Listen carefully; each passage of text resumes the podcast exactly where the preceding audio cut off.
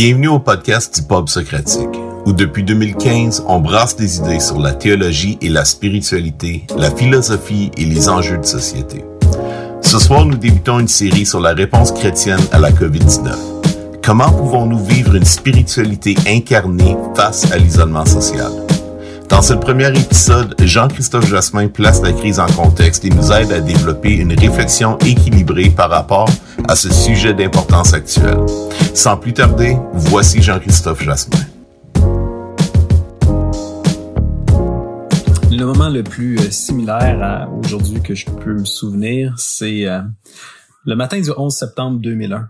J'étais au cégep, puis euh, il y avait comme un, un sentiment dans l'air euh, alors qu'on voyait les, les tours euh, s'effondrer, que, que le monde ne serait plus jamais pareil, que ce qu'on avait connu auparavant euh, serait pas la même chose que ce qu'on allait connaître. Puis, euh, puis peu importe où ce qu'on allait, on, c'était la seule chose que que les gens étaient en mesure de parler. c'était sur toutes les lèvres.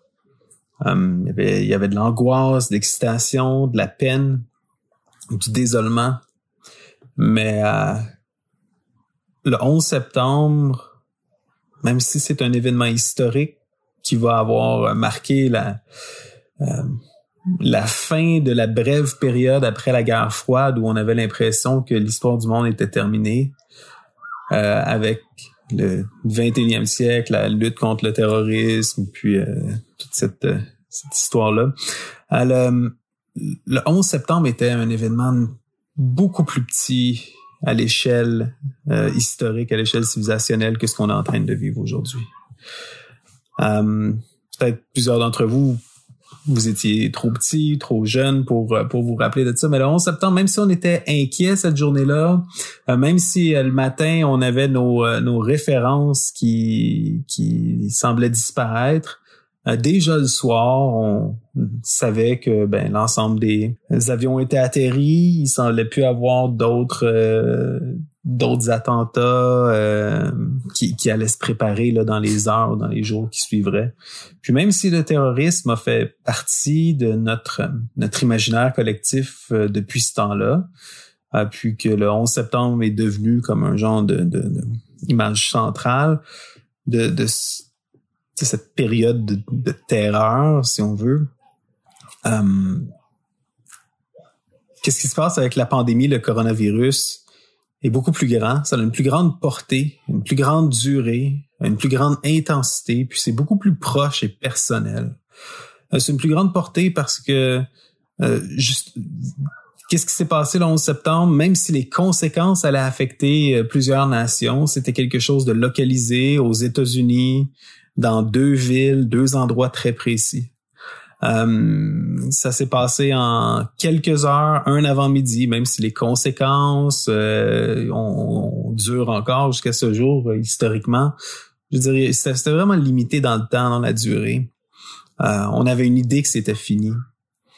Euh, en termes d'intensité, même si le 11 septembre a coûté la vie à plus de 2000 personnes, puis les guerres qui s'en sont suivies, l'intervention en Afghanistan à plusieurs centaines d'autres, euh, déjà en ce moment, avec plus de 100 000 décès confirmés à, cette date de fin avril, euh, on, peut s'attendre à ce que l'impact du, euh, du virus en termes de vie va être plus grand, beaucoup plus grand que le 11 septembre.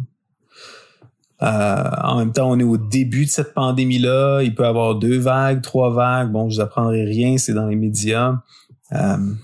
Donc, c'est beaucoup plus gros que le 11 septembre. C'est aussi beaucoup plus personnel. Le 11 septembre, on l'a vécu à la télévision, à travers des images, à travers des films, peut-être. Mais aujourd'hui, on est euh, tous, ou presque, confinés chez soi. Euh, on a perdu des emplois, on a perdu des sessions scolaires, euh, on sait pas vraiment qu'est-ce qu'on va faire la semaine prochaine ou le mois prochain on a du mal à planifier encore plus euh, l'année prochaine. Donc, on est vraiment personnellement affecté par, par cet événement-là.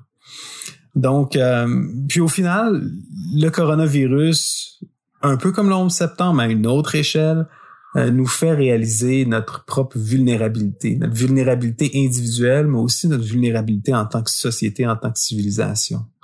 Euh, comment un tout petit virus peut faire dérailler notre système euh, politique, économique très complexe en l'espace de quelques semaines.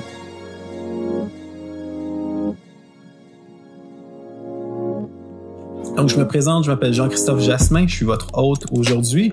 Euh, comme souvent au Pub Socratique, c'est moi qui euh, vous, euh, vous introduis le sujet, vous donne en contexte, vous me met en contexte. Puis, ben, je à vous saluer tous de mon sous-sol avec mes enfants qu'on entend peut-être crier en arrière-plan dehors. je vous salue à vous tous, vaillants guerriers, dans vos dans vos logements, dans vos sous-sols, dans vos dans vos prisons dorées euh, en cette période de coronavirus. Donc, naturellement, vous devinez que le, le pub socratique est suspendu, euh, comme tous les grands rassemblements. Mais euh, l'équipe du pub a, décidé de se replier vers un podcast, pas parce qu'on s'ennuie, pas parce qu'on a besoin de revenus ou quoi que ce soit. On s'entend qu'on ne charge pas pour des podcasts, mais simplement parce que on a une mission, on pense qu'on a une mission qui est de brasser des idées, qui se résume à brasser des idées, euh, mais qui, euh, comme on vous le dit à chaque événement, euh, cherche à, favoriser un, dialogue qui est riche sur le plan intellectuel puis relationnel. On cherche à cultiver l'esprit critique, à l'écoute attentive, une prise de parole sensée, puis on veut vous permettre à chaque pub euh, l'occasion d'interagir avec un enjeu religieux, social ou culturel euh, dans le but de faire grandir une réflexion chrétienne approfondie puis créative. Et donc, on pouvait pas s'empêcher, devant tout ce qui est en train de se passer aujourd'hui, de, de essayer tant bien que mal de créer un espace comme ça où ce qu'on pourra ensemble réfléchir, discuter, euh, échanger sur les plateformes du pub ou en termes de médias sociaux pour essayer de comprendre euh, qu'est-ce qui est attendu de nous dans cette période unique? Euh, le thème du podcast, de cette série de, de, podcasts qui, qui, viennent remplacer un petit peu un pub, c'est euh, répondre ou reculer devant la COVID-19. Donc, vous comprendrez que on considère pas vraiment reculer devant le COVID, mais mais on pourrait quand même, en tant que chrétien, en tant qu'Église, euh, en arriver à un recul concret, même si nos paroles disent autre chose. On peut se résigner, on peut simplement euh, voir cette cette épreuve-là, ce défi-là comme comme quelque chose qui concerne seulement euh, les, les, autorités politiques, qui concerne seulement les questions de la santé, mais qui concerne pas l'Église et les croyants en tant que tels. Donc, on, veut plutôt savoir ou explorer des questions à savoir comment est-ce que l'Église peut y répondre à travers euh, l'exploration de sujets historiques, éthiques et pragmatiques. Donc, il va y avoir trois euh, sections de podcast, si on veut, trois autres épisodes qui vont vous être euh, transmises dans les prochaines semaines pour explorer justement ces questions-là historiques, éthiques, puis pragmatiques. Donc, brève mise en contexte, euh, on n'en est pas à notre première peste. L'avantage de faire partie de l'Église, c'est qu'on entre dans une institution qui existe depuis plus de 2000 ans et euh, qui, euh, qui, qui, qui, a existé dans tellement différentes périodes historiques, tellement différents contextes, tellement différents pays. Euh, c'est pas la première fois que l'Église a à dealer avec la maladie ou à dealer avec une pandémie. Euh, un des exemples les plus anciens euh, qui fait partie de l'histoire des, des, ce qu'on appelle les pères de l'Église, c'est la peste de Cyprien. C'est au troisième siècle après Jésus-Christ. Donc l'Église était encore persécutée par à l'intérieur de l'Empire romain. Puis une peste euh, d'une échelle extraordinaire, semblable à peut-être la, peste, la peste noire, la grande peste euh, qu'on a du mal à, évaluer la taille exacte de cette peste-là, mais on, estime que euh, la ville de Rome en soi aurait perdu 80% de sa population à travers ces années-là. Et donc, pendant cette peste-là, les chrétiens s'étaient démarqués par rapport aux soins qui étaient portés aux leurs, donc aux autres chrétiens, mais aussi par rapport aux soins qu'ils avaient su porter euh, aux non-croyants, aux païens, puis à leurs persécuteurs. Euh, tandis que beaucoup de gens dans la société romaine, quand la peste entrait dans une ville, euh, se dépêchaient à fuir puis abandonnaient leurs malades. Les chrétiens continuaient à être présents, donner des soins euh, élémentaires de nourriture, d'eau, au péril même de leur vie. Plusieurs en sont morts, mais ce qui est arrivé, c'est que le, le taux de survie chez les populations chrétiennes, puis ceux qui étaient soutenus par les chrétiens, était nettement supérieur à ceux qui avaient été abandonnés à eux-mêmes sans soins. Et euh, certains historiens vont estimer que c'est vraiment les actions des chrétiens vers euh, la moitié du troisième siècle, vers, je pense, 251 après Jésus-Christ, ma mémoire est bonne, qui va avoir contribué à une, grande croissance du nombre de croyants, euh, qui va culminer dans une transformation radicale de l'Empire romain, qui va faire en sorte que à peine 70 ans plus tard, euh, non seulement les persécutions euh, ont cessé, mais que euh, l'empereur même est devenu chrétien. Donc, à travers les siècles, les, chrétiens ont été ceux qui ont pris soin des lépreux en Occident. puis quand les problèmes de lèpre ont été contenus et guéris, beaucoup des, des hôpitaux pour lépreux, des asiles pour lépreux euh, ont été transformés en, en espace pour prendre soin des gens qui étaient atteints de maladies mentales aussi. Euh, on peut penser à, Mère Teresa qui euh, qui prenait soin des malades aussi puis des lépreux de, de Calcutta. On peut penser à différents différents ordres religieux comme les hospitaliers, euh, les, les, ambulanciers Saint-Jean, donc beaucoup d'ordres religieux qui sont à la source de, de, qui sont dédiés entièrement aux soins de la maladie. Donc, euh, l'Église n'en est pas à sa première euh, peste, ça n'en est pas à sa première pandémie, mais euh, quand même, le contexte d'aujourd'hui est, est, quand même assez différent. Maintenant, on a un État qui est capable de prendre soin des malades, ce qui n'était pas tout à fait le cas à la dernière pandémie de 1918, par exemple, la grippe espagnole, ou encore les, les euh, organismes religieux étaient euh, très actifs dans le domaine de la santé. En fait, aujourd'hui, quand on lit les nouvelles, on pourrait croire que, euh, en tout cas, on, a certains signes préoccupants, surtout qui nous viennent des États-Unis. on entend certaines églises très minoritaires, mais très visibles quand même, des résistances aux directives publiques. On continue de, certaines continuent à, à organiser des rassemblements. Euh, qui s'opposent, euh, qui vont qui vont opposer donc les directives publiques, qui vont les assimiler à des à de la persécution ou à vraiment une, tentative de l'État de prendre de prendre le contrôle, de prendre le pouvoir sur leur vie. Et euh, malheureusement, même si c'est une infime minorité, ça ça va avoir eu un impact sur la manière que euh, les gens vont percevoir l'Église dans la société. Au-delà de ça, surtout parmi toutes les églises qui vont s'être débrouillées à essayer d'offrir leurs services euh, en ligne, à maintenir des activités, des choses comme ça. Euh, beaucoup d'églises vont sentir euh, très durement l'impact financier de cette pandémie-là. Parce que pour beaucoup d'églises, les, les, hypothèques doivent continuer d'être payées, les salaires aussi, ou sinon il y a des mises à pied tandis que beaucoup d'offrandes cessent de rentrer.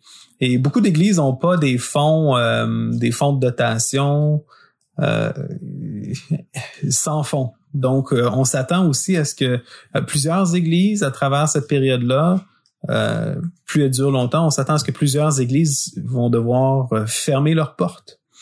Puis, on sait, dans un contexte comme ici au Canada, qu'on qu'on peut s'attendre à ce que ces églises-là soient oubliées par l'État. Même si certains programmes peuvent être euh, euh, peuvent s'appliquer aux églises, comme euh, certaines subventions salariales, des choses comme ça. on s'attend à ce que d'autres programmes qui s'adressent aux entreprises ou aux milieux culturels soient pas créés pour le domaine des églises en tant qu'organisation, en tant qu'institution. Mais au-delà de ça, il y a plusieurs signes encourageants. Albert Camus, dans La peste, écrit, euh, je cite, et pour dire simplement ce qu'on apprend au milieu des fléaux, qu'il y a dans les hommes plus de choses à admirer que de choses à mépriser. Et je pense qu'il y a beaucoup de choses aussi à admirer dans euh, la réaction de l'Église par rapport au coronavirus. Euh, j'ai été surpris de voir à quel point euh, l'Église a su rapidement déplacer son focus de la du service du dimanche matin puis de la prédication à un suivi personnalisé des gens, un suivi euh, des membres, puis une, plus grande implication dans leur communauté. Dans les euh, dans le domaine où je travaille, le domaine religieux, le feedback que j'entends de plusieurs pasteurs de ma dénomination puis d'autres dénominations, c'est que les pasteurs sont à la fois plus occupés puis plus encouragés que jamais, que euh, ils se sentent plus près de leurs membres même s'ils les voient pas et que le, feedback qu'on a, à part pour certaines églises qui sont frappées euh, plus durement par la, par la fermeture du lieu de culte, euh, les gens sont plus encouragés que découragés à voir qu'est-ce qui est en train de se passer ou l'effet que cette euh, pandémie-là a sur, sur nos églises. On ressent dans, parmi nous un sens du devoir, un désir d'être utile à nos communautés, à nos villes, aux endroits où ce qu'on est placé. Mais je pense que pour beaucoup d'églises, la question c'est comment? Comment est-ce qu'on peut réellement être utile? Et comment est-ce qu'on peut servir en tant qu'église, en tant que communauté, qu'association, mais aussi en tant que chrétien dans la ville? Comment est-ce qu'on peut être une bénédiction? Comment est-ce qu'on peut être sel et lumière, pour reprendre les paroles de Jésus, euh, dans notre ville, dans notre province, dans notre communauté? Bref, la question, c'est comment est-ce qu'on peut vivre notre foi à l'ère du coronavirus? D'une manière qui est pas euh, une, manière de repli, mais vraiment de d'engagement. Euh, c'est sûr qu'on peut repenser à comment est-ce qu'on vit notre foi dans, dans une optique de discipline spirituelle. Comment est-ce qu'on continue de lire notre Bible, de prier, comment est-ce qu'on continue d'être enseigné, d'écouter des prédications, de réfléchir? On peut aussi voir la dimension communautaire qui est nécessairement chamboulée. C'est plus difficile de se voir, de se rencontrer, mais comment est-ce qu'on peut continuer de le faire, de le faire à travers euh, les, moyens technologiques qui sont devant nous? Euh, comment s'appeler? Euh, faire des réunions Zoom? Je commence à être tanné personnellement des réunions Zoom, mais on a quand même des alternatives là-dessus. Mais ultimement, c'est la dimension vocationnelle qu'on veut explorer dans Matthieu chapitre 25, à partir du verset 34, c'est le dernier enseignement de Jésus dans Matthieu qui, qui donne l'image du jour du jugement. Puis il va dire à partir du verset 34, alors le roi dira à ceux qui seront à sa droite, Venez, vous qui êtes bénis de mon Père, prenez possession du royaume qui vous a été préparé dès la fondation du monde. Car j'ai eu faim et vous m'avez donné à manger, j'ai eu soif et vous m'avez donné à boire, j'étais étranger et vous m'avez recueilli, j'étais nu et vous m'avez vêtu, J'étais malade et vous m'avez visité. J'étais en prison et vous êtes venu vers moi. Les justes lui répondront, Seigneur, quand avons-nous vu avoir faim et t'avons-nous donné à manger, ou avoir soif et t'avons-nous donné à boire? Quand avons-nous vu étranger et t'avons-nous recueilli, ou nu, ou t'avons-nous vêtu? Quand avons-nous vu malade ou en prison et sommes-nous allés vers toi? Et le roi leur répondra, je vous le dis en vérité, toutes les fois que vous avez fait ces choses à l'un des plus petits de mes frères, c'est à moi que vous les avez faites. Aujourd'hui, on voit dans les nouvelles qu'il y a plein de gens qui sont malades, qui sont abandonnés dans les CHSLD, euh, des gens qui ont soif, qui ont littéralement soif, qui ont littéralement faim, qui sont littéralement pris dans des dans des situations qu'on croyait euh, impensables ou rarissimes au Québec. Euh, la question centrale de ce podcast, c'est qu'est-ce que Dieu attend de nous dans cette période unique?